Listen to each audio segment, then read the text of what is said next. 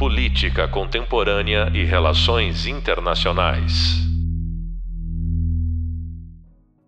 Olá, pessoal! Estamos de volta para mais um episódio a respeito do segundo tema da nossa disciplina. E, claro, depois de nós explorarmos um pouco sobre os Estados Unidos, as suas relações internacionais e com o Brasil, hoje nós vamos falar um pouquinho sobre a China. E para discutir esse assunto conosco, eu tenho o prazer, a alegria de receber aqui o jornalista e pesquisador Igor Patrick, que certamente vocês já conhecem, porque, entre outras coisas, ele mantém é, uma coluna na Folha de São Paulo falando sobre assuntos internacionais com foco em China. Ele é jornalista, mestre em estudos da China pela Universidade de Pequim e também em assuntos globais pela Universidade de Tsinghua. Igor, é um prazer enorme te receber aqui. O Igor que também passou um período no Wilson Center como pesquisador, então desenvolvendo essa análise cuidadosa e que sempre traz à tona, com um olhar analítico muito sofisticado, uma série de questões que nos ajudam a informar também a sociedade brasileira, a opinião pública. É um prazer, é uma alegria ter você aqui. Muito obrigada por ter aceito o nosso convite. Vou deixar você dar as suas boas-vindas para os nossos alunos. Meu Deus, assim eu fico até sem graça. Mas obrigado pela, é, pela gentil introdução. É, acho que já tem algum tempinho que eu estou mexendo com China, né, cobrindo China, tentando levar um pouco mais é, da sinologia para o público geral na imprensa, decodificar algumas coisas que às vezes ou não tem tradução ou, ou são conceitos um pouco complexos para a nossa cultura entender de cara. Minha missão é meio que essa, assim. Eu acho que é, a China é um país essencial. A gente vai precisar lidar com a China no século XXI. Não se enxerga um século XXI em que a China não esteja diretamente envolvida nos grandes temas de relações internacionais é, então eu acho que o, o, meu objetivo é meio que esse, assim, eu acho que não tenho a pretensão de que ninguém se forme sinólogo lendo as minhas colunas ou é, as, os papers que eu, que eu venho publicando nos últimos anos. Tento manter a linguagem o mais simples possível para que pessoas, tanto as pessoas que já têm uma trajetória mais consolidada nessa área, como aquelas que têm um interesse mais geral, mas não conhecem especificidades da, da coisa, consigam entender, consigam se formar e né, criar sua própria opinião sobre o assunto. Então, um grande prazer estar aqui. Obrigado, professora. Excelente. Eu vou justamente aproveitar isso que você falou agora, né, a questão e o desafio que é, muitas vezes, para a divulgação científica, simplificar coisas complexas. E vou te pedir para começar nos dando um panorama geral sobre quais são os principais objetivos da política externa da China é, considerando né, a inserção internacional desse país no mundo contemporâneo em tempos tão bicudos, em tempos tão complexos como esses que nós temos vivido. Se você tivesse que resumir um pouco dessa leitura do que é a política externa chinesa hoje, como é que você faria isso? Maravilha. É, eu acho que a China já passou por algumas fases, né, desde o estabelecimento da República Popular Chinesa, que é a China comunista, em 49, ela já passou por uma fase de tentativa de promoção da ideologia comunista e de aproximação diplomática de países comunistas. É, depois passou por um momento de abertura é, econômica ali depois da morte de Mao em 76. É, então é, o objetivo era atrair investidores, se aproximar de países capitalistas. Foi um momento em que o Deng Xiaoping, na época, é, tentava se aproximar dos Estados Unidos, se abrir para a Europa, é, promover uma mudança radical assim de, de, na forma como a economia era pensada na China, né? então o objetivo daquele momento era se abrir para o mundo. E aí a gente vai vendo depois disso uma gradual consolidação da política externa chinesa, né? Voltou a ficar isolada durante o massacre da Paz Celestial em 1989. O Jiang Zemin, que era o líder na época, teve que fazer um trabalho muito é, constante, lento, mas persistente na, na reabertura do país até, até 2001, que é quando se consolida a entrada da China na Organização Mundial de Comércio, reconhecimento, ainda que parcial, é, de que a China era uma economia de mercado, que definitivamente ajudou a China a consolidar esse, é, essa posição de, de fábrica do mundo, né? E a gente agora entra numa fase, depois, pós-Hu Jintao, início de Xi Jinping, a gente entra numa fase de consolidação da China como potência diplomática e militar. E é um momento em que a China também adota uma postura muito mais altiva, muito mais confiante, muito mais nacionalista. Então, a gente vê, por exemplo, que hoje é a, a inserção da China né, na política internacional, né, na, na, comunidade internacional, ela está calcada em alguns pilares. Não vou me estender porque eu acho que a gente vai, é, vai conseguir conversar sobre alguns deles nas próximas, é, nos próximos minutos, mas diria que o, principal, que é algo central na China desde a época é, do Império, que é a garantia da segurança, da segurança interna, da segurança de suas fronteiras. A China tem uma, uma vizinhança bastante turbulenta, né? É, são muitos vizinhos, quase todos eles representam alguns desafios estratégicos, diplomáticos, militares. É uma questão do, da promoção do desenvolvimento, né? É, sobretudo em países é, do então terceiro mundo, como o Mal dizia, hoje em dia a gente diz países em desenvolvimento. E é, isso é feito através também de um aumento de influência internacional é, que é promovido por meio de alguns novos fóruns que foram abertos com sob os auspícios da China, como os BRICS, como o Banco Asiático de Infraestrutura, né, no inglês a sigla é AIIB. E mais recentemente, acho que desde o ano passado, mais ou menos, a gente vê, a China sempre disse que não, não tinha é, pretensões reformistas de questionar a ordem internacional é, estabelecida após a Segunda Guerra, a gente vê que isso vai mudando aos poucos, né? Então, o Xi Jinping ele estabeleceu um marco teórico para três grandes iniciativas, que é a Iniciativa de Segurança Global, a Iniciativa de Desenvolvimento Global e a Iniciativa de Civilização Internacional, também pretendo mencionar algumas vezes ao longo da nossa conversa, que estabelecem alguns princípios que às vezes complementam e às vezes se chocam diretamente com é, a, o que a gente está acostumado, é, a, as normas né, que a gente está acostumado, que regem a comunidade internacional hoje em dia. Então a gente vê uma lenta transição, começando com um país que inicialmente estava interessado apenas em, em manter e expandir laços com o mundo comunista, para um país hoje em dia que tem uma influência global e que começa a dar indícios de que quer ver essa ordem global mais parecida com seus próprios valores.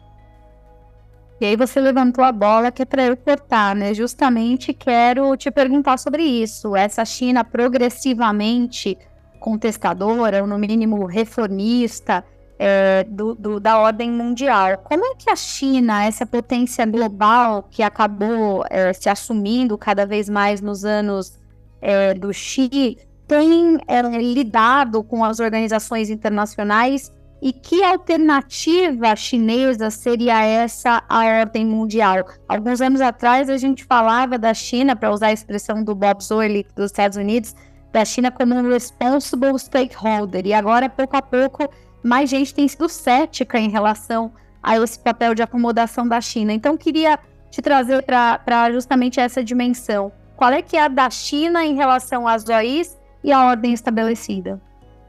Massa. Bom, a China ficou é, excluída das organizações internacionais durante bastante tempo, né? Desde a sua fundação ali em 49 até pelo menos 71, que é o momento em que os Estados Unidos reconhecem a República Popular da China ao invés é, da República da China, né, que a gente chama de Taiwan, como legítimos representantes do povo chinês nas Nações Unidas. É ali que a China ocupa o lugar de Taiwan na maioria das relações eh, das organizações internacionais, inclusive no Conselho de Segurança da ONU, né, como membro permanente. Até aquele de 49 até aquele momento ali quem ocupava eram os representantes indicados pelo Chiang Kai-shek, então líder da China, fugiu para a ilha de Formosa, vulgo Taiwan, é, no final da, da Guerra Civil em 49. E aí a gente vê um, um engajamento é, inicialmente um pouco tímido. Existem alguns estudos, por exemplo, que mostram que a China quase nunca vetava é, temas no, no, Conselho de Segurança da ONU. Isso começou a acontecer do, de meados do, do, do governo de Hu Jintao para cá, né? Então, Hu Jintao foi o líder que antecedeu Xi Jinping. Então, algo relativamente recente, geralmente a China costumava se abster quando ela não concordava com algo mas vetar era muito raro, justamente nessa, nessa questão, né, nesse preceito da diplomacia chinesa de evitar o confronto direto, de buscar consenso. Não é exatamente o que a gente vê agora, né? A China tem aumentado sua participação em alguns organismos internacionais, é, nomeadamente, eu diria, além das Nações Unidas, né? O Banco Mundial e o Fundo Monetário Internacional é, comprou shares desses dois, desses dois grandes órgãos, tem financiado e aumentado sua influência, né? Financiando estrutura é, além do, do, do, do, mundo do desenvolvimento, inclusive através do Banco Mundial e do FMI. Então, é, e, e esse é um movimento interessante de se observar, né, como do, dois grandes símbolos do poder é, e da soberania americana no mundo, do, duas instituições que, inclusive, a sede fica, fica aqui em Washington, onde eu moro, uma praticamente do lado da outra, e a China cada vez mais aumentando a sua presença, cada vez mais comum você ver, por exemplo, staff, sobretudo no FMI, é staff chinês. Então, isso gera algumas rusgas. A gente já teve senadores, por exemplo, aqui nos Estados Unidos, é, falando em criar um projeto de lei para poder impedir que os, que os chineses continuem comprando share nessas duas instituições, que elas são a base do, da política externa é, americana mesmo, né, e das instituições criadas pós-conferência de Bretton Woods. E o que eles veem é que a China está mudando, está insistindo para poder é, mudar algumas das regras que os americanos consideram caras à política externa deles, então a gente tem isso. É, a China, né, a, gente, a gente sabe disso, defende um, um, sistema internacional mais multipolar, com a maior participação de países emergentes, não porque é um país bonzinho, mas porque ela se enxerga como líder natural desse país em desenvolvimento. Embora a China seja muito rica, muito desenvolvida, se a gente olha para os indicadores, né, PIB per capita, índice de desenvolvimento humano, desigualdade, né, a distância entre o rico e o pobre na China é altíssima. A China ainda tem indicadores de país de desenvolvimento. E por ser tão grande, por hoje em dia ser tão poderosa, ela automaticamente se considera como o maior país emergente né, e um líder natural de, todas, de todos esses países nos órgãos internacionais. Então existe uma, um, uma pressão aí para poder aumentar é, a participação desse país emergente sob a égide chinesa. E mais recentemente, eu acho que a gente vai poder pontuar isso com mais detalhes no futuro, professora, mas é, eu, eu começo a observar também uma China que parece desinteressada até de participar dessas organizações internacionais é, criadas pelo Ocidente ou com grande influência ocidental, favorecendo aquelas em que ela tem mais poder. Então a China é, não foi ao, ao, G20, por exemplo, a reunião do G20 na Índia, é, um pouco por, por, questões diplomáticas militares, né, questões até de soberania territorial que tem com a Índia, né, eles têm um, uma questão é, que já dura bast bastante tempo, algumas décadas, mas muito em função também de que a gente, o que a gente viu? Logo nos, nas primeiras horas do G20, os países europeus, mais os Estados Unidos, Austrália, o próprio Japão também, insistiam que o G20 condenasse a guerra na Ucrânia, e os chineses resistindo, a Rússia, que também não enviou o presidente Vladimir Putin, também resistindo, enquanto que o Xi Jinping estava bastante sorridente, inclusive, bastante participativo na cúpula dos BRICS na África do Sul. É, então, a gente observa um pouco desse movimento, né? Então, ao invés de participar também muito ativamente no Banco Mundial e no Fundo Monetário, começa no Fundo Monetário Internacional, começa a priorizar o, próprio banco, né, o AIIB, que é um banco inclusive que o Brasil é um dos sócios, é, ou então o próprio NDB, é, vai ser um movimento interessante acompanhar. E já, já deu indicativos de que é, os BRICS expandidos são uma plataforma melhor para países em desenvolvimento, né? Como diz, dizem os porta-vozes da chancelaria chinesa, os BRICS Plus são uma plataforma melhor para os países em desenvolvimento para coordenação e integração internacional do que o G20.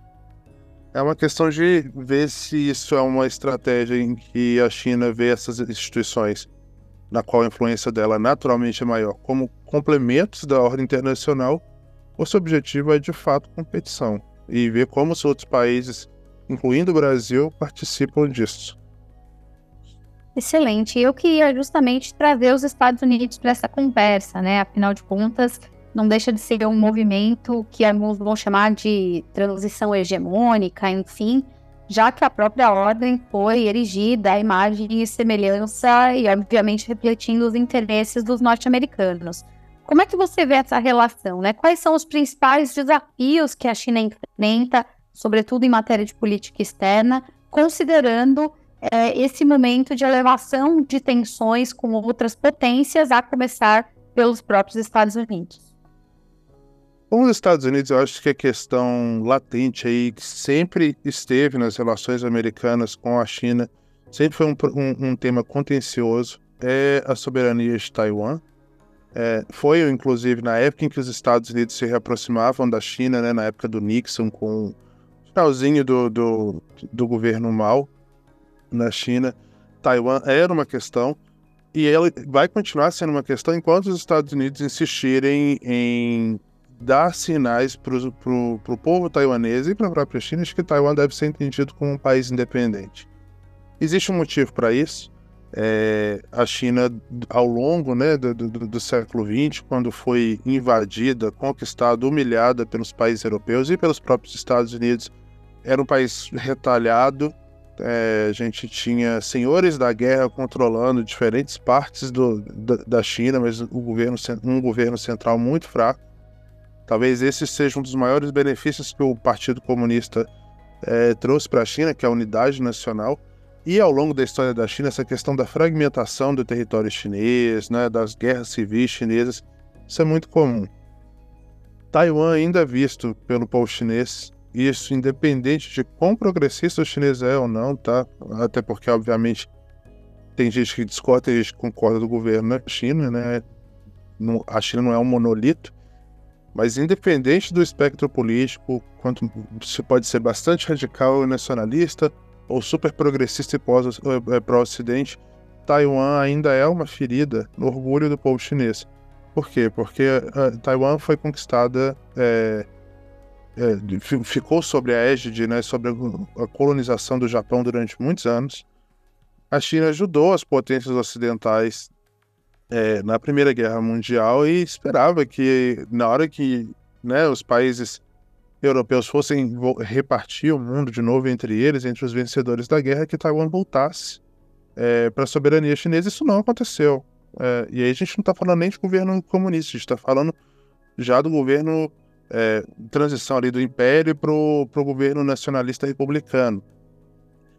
E é, ao longo de várias décadas, aquela ilha ali, né, na costa de, da província de Fujian, ela era uma constante lembrança de que o século de humilhações não tinha acabado, de que a China ainda não era um país único, né, unificado.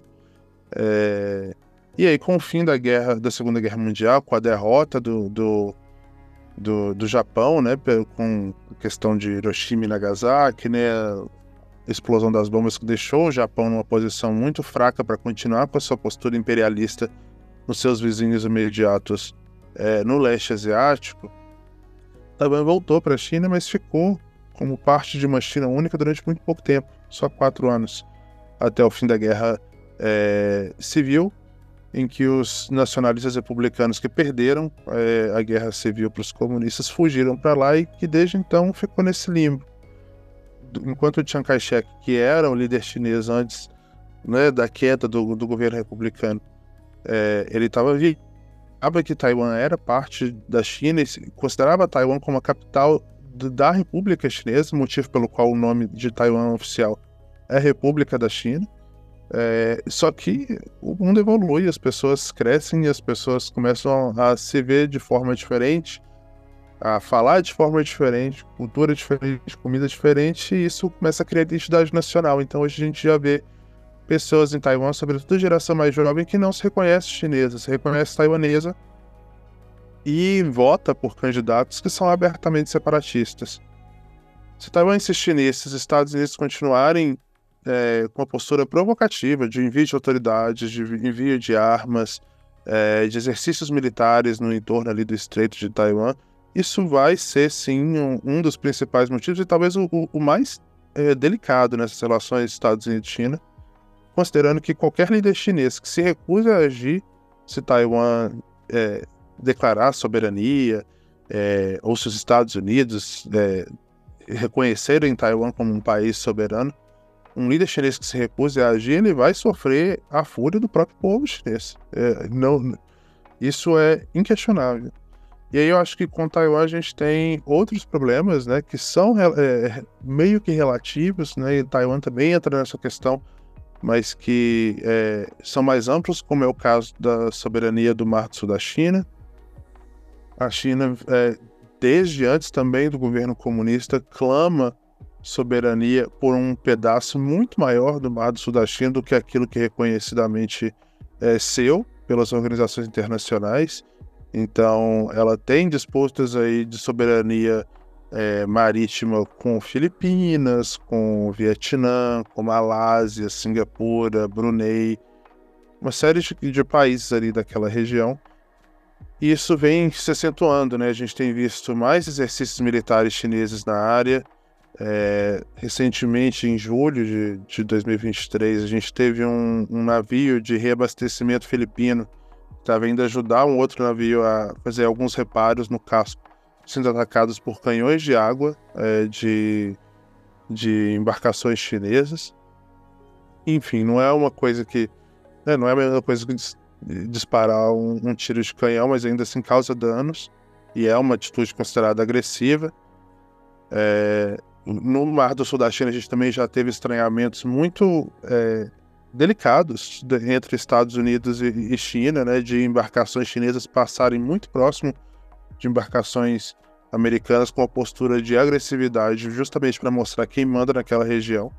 E os Estados Unidos defendem que, por serem águas internacionais, e nessa questão os Estados Unidos têm a ONU do lado deles, que já inclusive deu ganho de causa, né, o Tribunal Internacional que cuida dessas questões relacionada à soberania marítima já deu ganho de causa para as Filipinas, é, dizendo que a China não tem soberania naquela região, então essa questão ela vai continuar. Além disso, né, você falou dos Estados Unidos, mas eu gostaria de expandir um pouquinho para, é, por exemplo, a Europa. A gente está vendo que é, a Europa é um continente essencial para a China, né? Estima-se que o fluxo de comércio entre China e União Europeia seja aproximadamente um bilhão de euros por dia e a gente vê que, muito em função da influência que os Estados Unidos ainda têm na União Europeia, mas também de uma percepção de que a China, que a gente estava acostumado, ela mudou bastante sobre, eh, sobre a batuta do Xi Jinping. A gente vê que na Europa pessoas, os países começam a olhar com um pouco mais de suspeita para a China, né?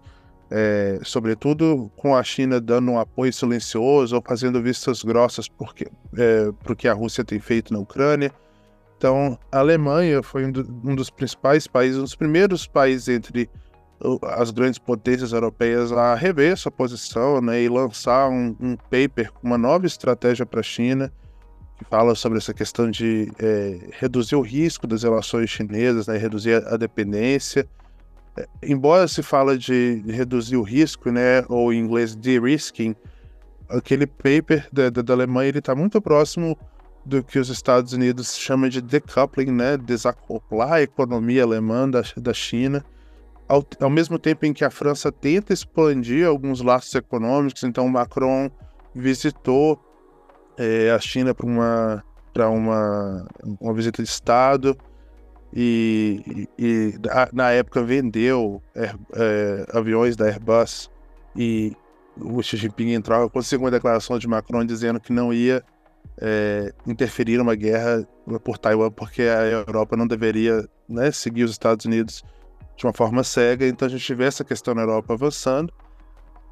Uma outra questão também é, é a preocupação com direitos humanos, né, que a gente que é uma, uma das bases da, da ordem internacional hoje em dia. A China há muito tempo é criticada pela forma como gere a política de direitos humanos, considerada muito repressiva, e em julho passou uma nova lei de relações exteriores em que ela clama por uma visão chinesa, promo, promoção de uma visão chinesa de direitos humanos no mundo. Isso é muito perigoso porque é, a China diz que a, a, a, Declaração Universal de Direitos Humanos foi construída sem a ajuda da, dos chineses. Isso é uma falácia, isso é uma mentira. O que é fato é que a China considera que os direitos humanos só existem até a página 2, até ameaçar a soberania do país e a, a a longevidade do partido. Então, essa visão de que direitos humanos não são universais e que devem ser adaptados à realidade de cada país é uma das principais marcas de diferença entre a política externa chinesa e o resto do mundo. E isso tem tudo para dificultar a cooperação com outros países. E, por fim, eu acho que já falei bastante, mas acho que a questão que a gente precisa prestar atenção também nos próximos anos é a presença militar chinesa na região da, da Ásia-Pacífico, sobretudo com os Estados Unidos é, se voltando para aquela região. Né? Então, a administração Biden tem um foco bastante grande agora no IPEF, que é uma, uma estratégia toda voltada para a promoção de laços econômicos, militares e diplomáticos com o leste asiático, com o sudeste asiático, justamente para conter a China. É, também tem uma, um, uma parceria bastante sólida com a Austrália, junto com o Reino Unido, né, chamada de AUKUS, que é para construção de submarinos nucleares na, na Austrália. Né? É um projeto de várias décadas, um dos projetos de cooperação militar, né, de transferência de tecnologia militar americana mais robusto da história. Também de olho nessa segurança do Mar do Sul da China, na soberania é, oceânica ali no entorno da, da, da, do continente australiano, da ilha australiana. Então, são esses os principais pontos, eu acho que eu diria que a gente precisa prestar atenção. Excelente, nossa, mais uma aula, né? Olha, vocês são todos aqui privilegiados por estar tá podendo ouvir é, nesse nível de detalhe, né? O que o Igor nos trouxe. E eu não vou é, perder a chance, né? Já que você falou sobre Ásia-Pacífico, como isso tem gerado impacto regional. Eu queria aproveitar e te perguntar sobre isso, né? Como que a política externa da China é, tem evoluído em relação à própria região nessas últimas décadas. É, e já aproveitar também para emendar nessa pergunta sobre o entorno regional, para explorar também um pouco da questão da diplomacia econômica da China, né? A gente sabe que existem vários projetos que não são exclusivamente regionais, mas que obviamente começam pela região e que são um carro-chefe hoje em dia da inserção internacional do país. Então, queria te ouvir um pouco, um mix and match aí dessas duas coisas, tanto em relação à política regional como um todo, quanto em relação particularmente a esses projetos. Bacana. Bom, é, a política externa da China em relação à Ásia, ela tem evoluído de uma postura que antigamente era muito mais defensiva, justamente por conta dessas fronteiras mais delicadas, né, que eu mencionei. Então, só para citar alguns exemplos aí, a China tinha questões com a Mongólia, né, questões de é, são históricas de muitos séculos ali com a, com a, Mongólia. Então, a Mongólia é um vizinho que também oferece dificuldades e desafios estratégicos. Com a União Soviética, que inclusive incorporou pedaços do território chinês ao longo de sua história é, com a Índia, que eu vou falar um pouco mais, é, mas em, em resumo, é um dos poucos países na região com os quais a China já foi para a guerra mesmo por questões territoriais. É, Vietnã, que nunca teve uma relação boa é, com a China, sempre foi uma relação de tensão. O Vietnã inicialmente era um estado vassalo da China e depois, quando foi colonizado pelos franceses, isso gerou uma rusga ali. Até hoje, né? A China também já invadiu o Vietnã. É, salvo engano, é foi a última grande guerra do, do exército chinês, né, fora de suas fronteiras. É, aí tem Afeganistão, tem o Japão e, e, a Coreia, que não são exatamente vizinhos imediatos, mas estão muito próximos. Então é uma região que sempre foi muito delicada é, para manter a soberania é, territorial, né, a, a segurança interna. E durante muito tempo a China teve essa postura mais voltada para dentro, né, de garantir que os inimigos não invadissem a China, não conquistassem pedaços da China. Isso obviamente mudou. A China é um dos países que mais gasta com infraestrutura militar, que investe né, em infraestrutura militar no mundo e tem hoje em dia uma postura é, muito mais assertiva. Está tentando aumentar a sua influência na região através dessa cooperação militar, mas também através de, de investimentos de comércio. Acho que quando a gente fala de, de política expansionista, é, neste ano, por exemplo, né, algumas semanas da data que a gente grava este podcast, é, a China divulgou uma versão atualizada do seu mapa em que reclama, por exemplo, pedaços significativos do território indiano como seus, como parte da, da, da, da província do Tibete. Isso é, tem tudo para poder gerar é, rusga. Em 2020, houve ali uma troca de né, de violência na fronteira. No meio da pandemia, soldados indianos e chineses se atacando. Houve até troca de, né, soldados jogando pedras uns nos outros. Não, não houve disparo de arma de fogo real, mas chegamos muito próximo disso. É, a Índia, já teve uma guerra com a China em 1962 por questões territoriais. A gente teve campanhas nacionalistas recentemente né, na China contra o Japão e Coreia do Sul. Japão, para citar exemplos recentes, a China baniu é, toda a, a, compra de pescado japonês é, em protesto à liberação da água de, de contaminada da, da, usina nuclear de Fukushima na, no, no Oceano Regional. Coreia do Sul também, quando os Estados Unidos anunciaram a doação do escudo antimísseis é, balísticos né, para a Coreia do Sul, a instalação dele em território coreano, a China baniu o kimchi, que é um dos principais pratos chineses, proibiu bandas de K-pop é, de se, se, apresentarem na China, de comercializarem seus álbuns na China. Tem até um amigo meu que fala que o BTS, que é a principal banda de K-pop, é um filho do, do escudo antimísseis dos Estados Unidos, porque inicialmente ela teria sido pensada para o mercado chinês, e aí toda essa questão houve ali uma, um redesenho da estratégia da gravadora que lançou eles para o mercado ocidental e foi aí que eles explodiram. Então isso é tudo muito interessante. E a China também tem tentado fortalecer suas relações com países vizinhos através de relações econômicas com a parceria econômica regional abrangente, né? É, que também é uma iniciativa é, digna de nota. Para falar bastante breve, eu sei que a gente já está chegando no finalzinho. É, em termos de diplomacia econômica, eu acho que a gente pode é, classificar a diplomacia econômica da China calcada em três grandes pilares, que é são os investimentos estrangeiros diretos. É, a China é um grande investidor estrangeiro, né? esses investimentos eles aumentam, obviamente, a influência da China no mundo todo. Cooperação econômica regional, sobretudo aí a gente pode citar através da iniciativa de Cinturão em Rota, que é um grande projeto de infraestrutura é, lançado pelo é, líder chinês Xi Jinping. Foi um pouco esquecido na pandemia, e voltou agora redesenhado, um pouquinho menor, mas ainda assim muito importante. E os próprios acordos comerciais, né, bilaterais ou com o bloco que a China assina para promover comércio e cooperação econômica.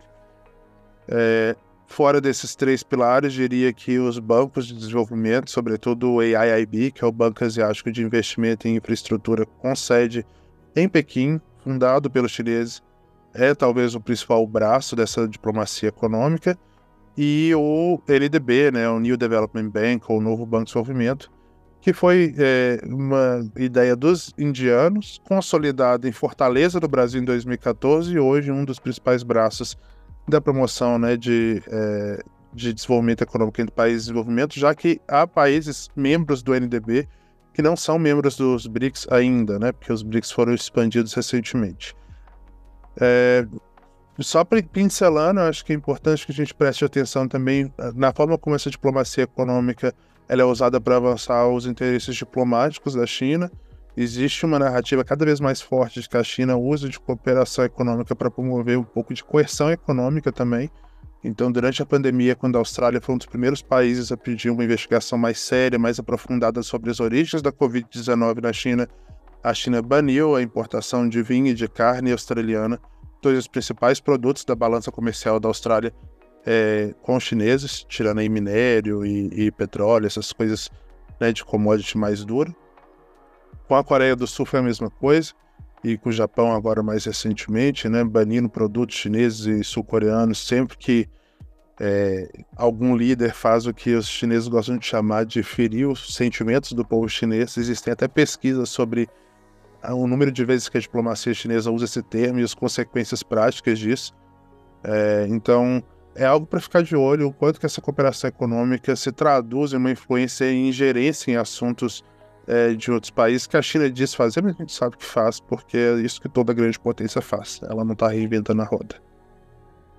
Olha só, eu sei que vai ser um desafio que eu vou te pedir agora, porque a gente está nos nossos minutinhos finais mas no maior espírito Maria Gabriela, bate-bola, resposta em tweet, atual Rede X, enfim, eu queria que você nos desse uma, uma palavra final, trazendo essa discussão que a gente fez aqui, né, em termos mais gerais, para a realidade da nossa região, né? Você citou o Brasil algumas vezes, falou dos BRICS também, é, e eu queria te ouvir para encerrar esse diálogo sobre como a política externa da China tem se manifestado em relação à América Latina, em particular, como isso tem avançado é, em relação aos principais objetivos no continente, né? Eu sou suspeita em falar que também é um tema que me agrada muito, mas a gente sabe que teve um boom dessa presença no início do século XXI e onde o Brasil entra nisso tudo, né? Que mensagem você daria em um tweet o desafio de, de, enfim, claro, ser superficial, mas ainda assim oferecer um mapa para o nosso público em relação ao que vale a pena manter no radar na nossa região em particular e no Brasil. Legal. É, vou tentar ser breve, então. Acho que é, as, a política externa da China para a América Latina, no início, né, conforme a China crescia, ela foi muito calcada é, no acesso a recursos naturais, como petróleo, minério de ferro, né? É, também de commodities, como a própria soja, trigo em menor quantidade, mas ainda assim com alguma relevância. Agora a gente tem assistido né, investimentos chineses na área de lítio, que é um, um, um mineral essencial para a construção de baterias elétricas, por exemplo, né, componentes de baterias elétricas. Então, tem investimento chinês de lítio na Argentina, no Peru, na Bolívia, no Chile. Agora a gente começa a assistir a mesma coisa no Brasil, que só recentemente é, liberalizou seu mercado de lítio. Então, isso é interessante. É, depois a gente passa por um outro momento, né, que é uma questão de cooperação é, em infraestrutura, através de empréstimos, de transferência de tecnologia, de expertise. É, alguns desses empréstimos e dessas cooperações também voltadas um pouco para os próprios interesses chineses, então escoamento de produção, por exemplo, de grãos, né, ferrovias, aeroportos.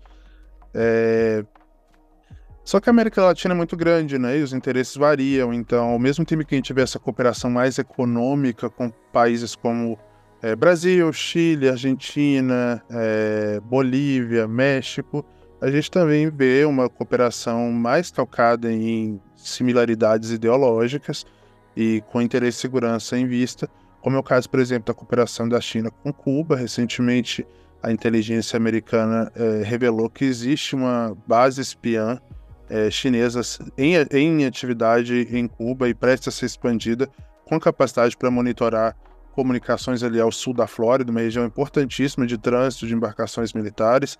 Na Venezuela, a gente também vê a China ampliando a sua cooperação de segurança, seja através de transferência de, é, de armamento, né, venda de armamento, de, de aparato militar para a Venezuela, seja em coisas, né, em, em, em, questões mais soft, entre aspas, ou seja, transferência de tecnologia de software também.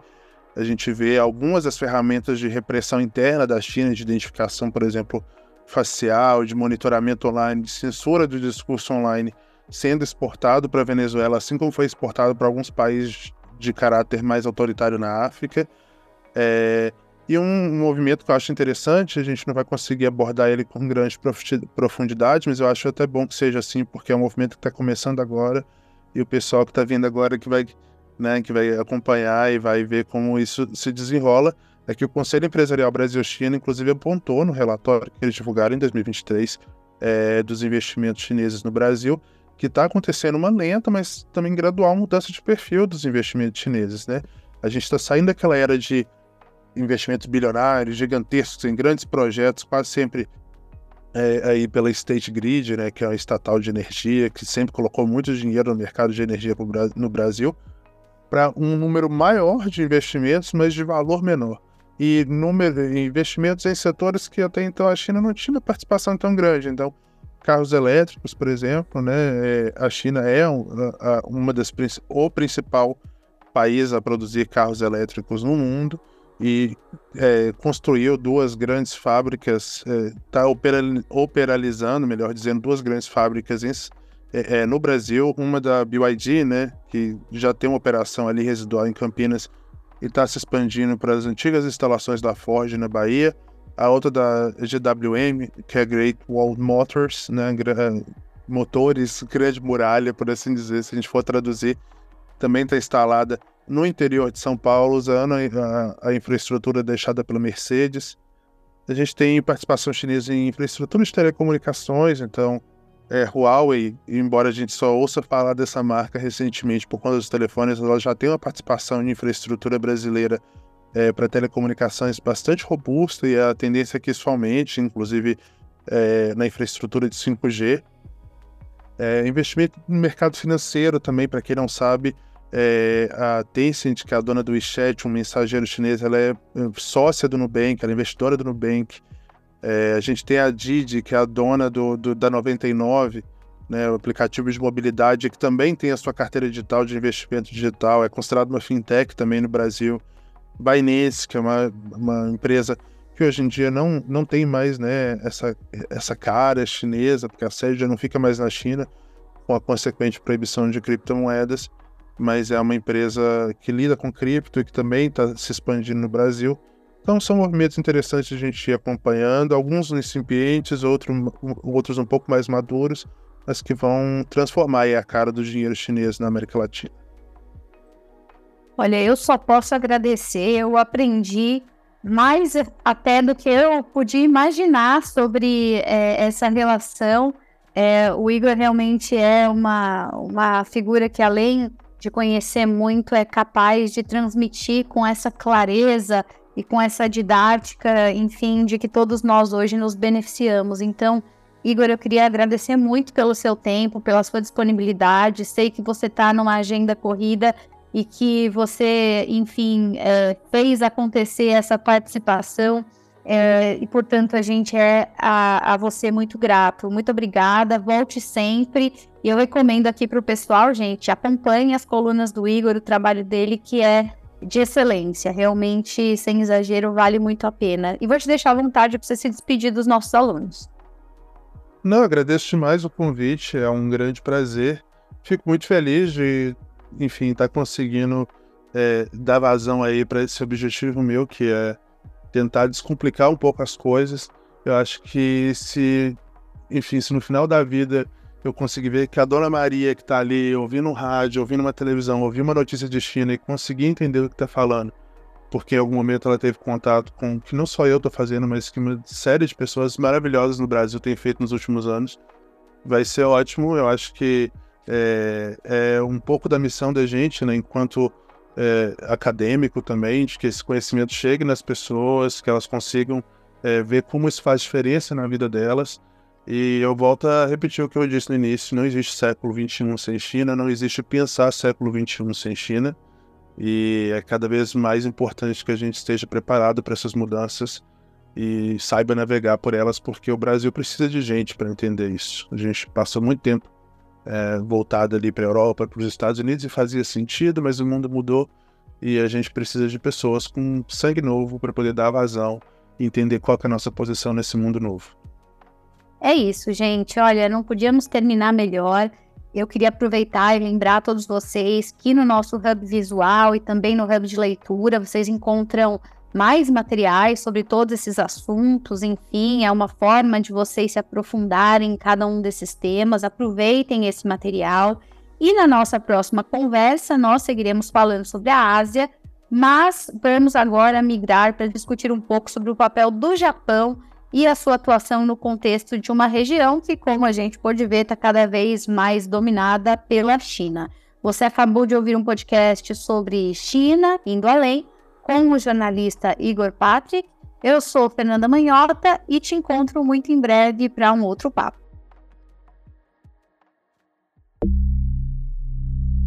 Política Contemporânea e Relações Internacionais.